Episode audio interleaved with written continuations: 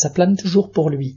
Le jet privé de Bernard Arnault, le patron de LVMH, que des internautes suivaient pour dénoncer la pollution engendrée par les déplacements luxueux de ce milliardaire, n'est plus immatriculé en France. Il n'est du coup plus traçable. Il pollue donc, mais en cachette.